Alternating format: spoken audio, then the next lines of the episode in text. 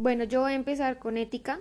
Eh, en ética el tema que más me llamó la atención fue la globalización, ya que en este tema abarcamos pues varios puntos.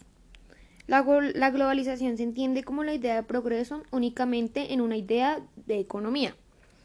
Es un proceso político, económico, social y ecológico. Tiene lugar planetario, genera una interrelación económica entre lugares, permite que los países más adinerados tengan, la mejor, tengan un mejor reconocimiento. Em, en este también pues tenemos puntos positivos y negativos.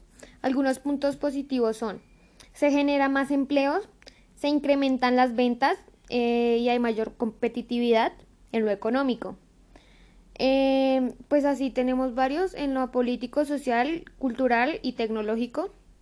Hay algunas, las cosas negativas, pues es la distancia pues entre los ricos y pobres, em, la pérdida de identidad nacional, aumento al desempleo en los países desarrollados. Pasando al tema de religión, el que más me llamó la atención fue el año litúrgico, ya que pues en este, en este tema abarcamos varios, varias fechas importantes que nosotros celebramos que tal vez no sabíamos cuánto tiempo duraba ni tampoco su significado.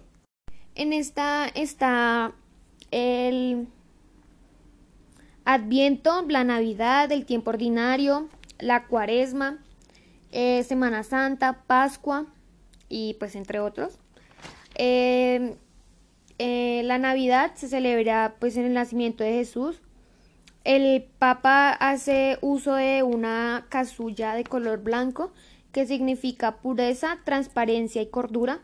La Navidad como tiempo litúrgico empieza el 25 de diciembre y termina el 6 de enero. La cuaresma hace inicio el miércoles de ceniza y termina el jueves santo. Dura 40 días. Por eso se llama cuaresma. La Semana Santa dura una semana. Inicia el domingo de Ramos y termina el domingo de Resurrección.